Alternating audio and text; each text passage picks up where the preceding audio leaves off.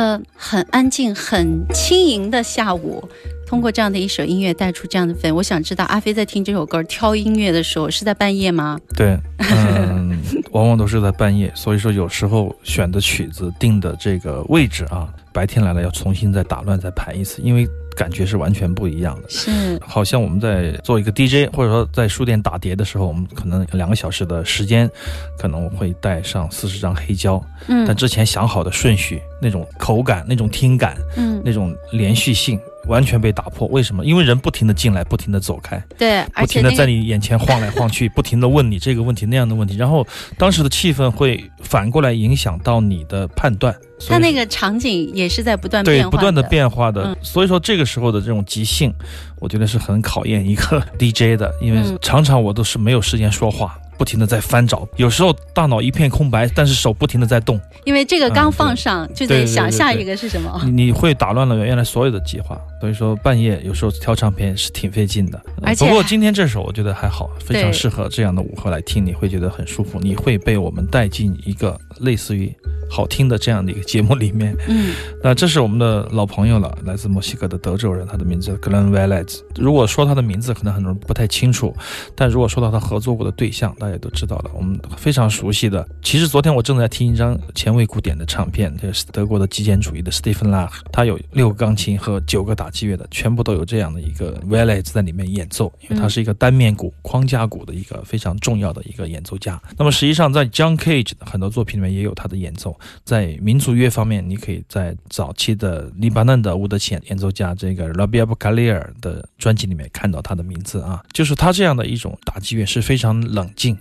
非常极简的，而且不断的重复，重复到你数不清它的简单节奏的这样的一种状态的这样的一个乐手，非常的稳定，也是技艺超群。但是他确确实是一个不太喜欢炫技的，他喜欢在节奏的不断的重复中间去找细微的细节的变化的这样的一个打击乐手，我觉得是非常优秀的。而且他当时，我记得十几年前在网络刚刚普及的时代，在网上疯传一张唱片叫《七个脉轮》，严俊啊、王凡啊，他们都在传这张唱片。他就说这是谁呀、反正大家说我收到一张刻录盘，没有名字嗯啊，但是里面的音乐太棒了，其实就是格兰威莱兹一张关于节奏的变化的一张唱片。那这个唱片现在我们听到的这个不叫七个脉轮，叫七个天堂。而且他还是这种乐器，就是这种单面手鼓世界上最权威的专家，因为他不光是演奏，所延伸出来的每一项他都有参与。，对教学啊、嗯创造还有制造。嗯，当然，我觉得框架鼓、单面鼓是非常不好驾驭的，因为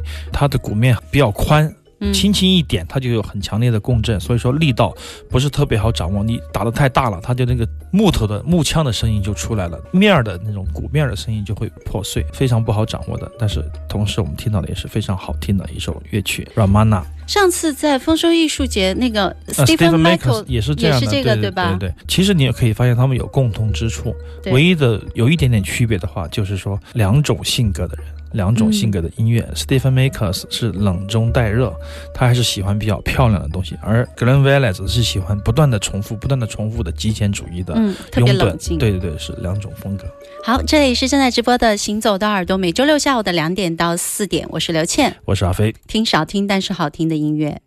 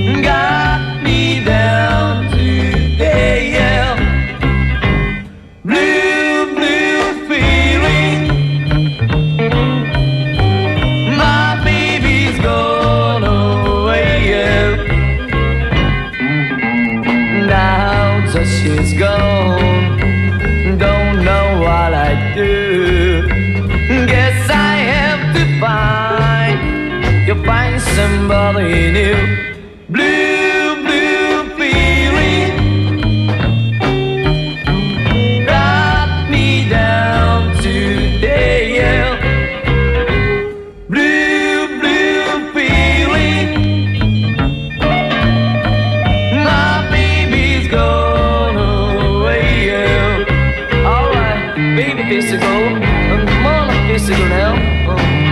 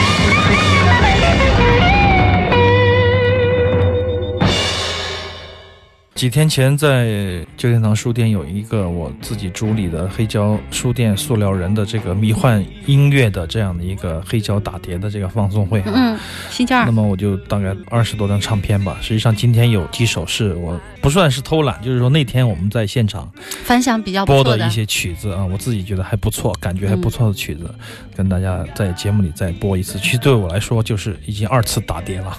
但是我想很多听众朋友，特别是外地的朋友，没有机会现场听啊。嗯，而且我们现场的事后的录音还没有剪出来，所以今天在节目里再直播一下。这是一九六六到一九六九年的 Psychedelic Tokyo，就是日本东京的迷幻摇滚的这样的一个合集的。这是一九七零年还是六九年底出版的一系列的唱片啊。你不说我完全听不出来是日本的呀。对，这个乐队的名字叫做 Blue Feeling，蓝色的感觉。The Jaguars 就是美洲豹，歌曲的名字叫做。你可以听到一点点这个非常西式的那种流行摇滚的风格，但是在这个键盘合成器的运用上，你又可以找到一点 blues rock，类似于 The Doors 的那样的一种感觉啊。是啊，所谓的迷幻感，实际上很大的程度上是根据技术的革新而带来的一种对未知世界的探索。那么这种好奇心触发了音乐家们用各种方式来做一些实验，因为所有的东西都是百废待兴啊，包括现在对吉他效果器的运用，这种。比较脏的法兹的运用，然后对合成器的运用，对电钢的运用，对键盘音色的运用，对未来的探索，各种各样的这种探索，促成了这个迷幻摇滚运动的这样的一个初始。嗯那么在世界各地呢，这个年代都有我们叫一代的迷幻摇滚，就是说很多人就觉得这样很酷，就觉得这样很抑郁，就是完全不是我们现在能够把握的控制的音色和音乐，所以说他们愿意做这样的尝试。那么这个风潮也延续了大概有十年的时间吧。那么这张唱片就很详细的收录了当时的，你看当时的东京几乎跟世界是同步的啊，我们可以听到战后二十年以后的日本的音乐几乎是跟世界同步。嗯，他们西式的这种音乐做的这么到位，对，然后再经过二十年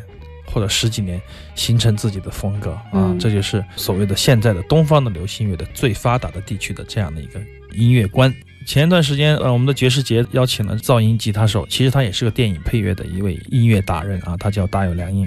他在书店转来转去，最后挑走了这张唱片，就是挑走了 黑胶，哎，迷幻东京六六六九，因为对于他们来说就是一个非常深刻的记忆。这个时候的音乐都已经非常非常多的品种，分得很细了，在日本。所以说有玩迷幻的，有玩布鲁斯摇滚的，有布鲁斯的，有前卫的，有金属的，分得很细。那么这种细化程度，使得每一个领域的音乐家都有足够的时间来沉淀、来创作，这种嗯百花齐放的这种感觉，还是从音乐里面我们可以听出来啊，听出来那种张扬的青春气息。现在听起来依然很酷啊哈。对，这种音乐又变成了一种复古、一种潮流了呀。对，它又变成了一种经典。但是复古，你所谓的正好现在人们又去复古了，对六七十年代的这种迷幻风格了。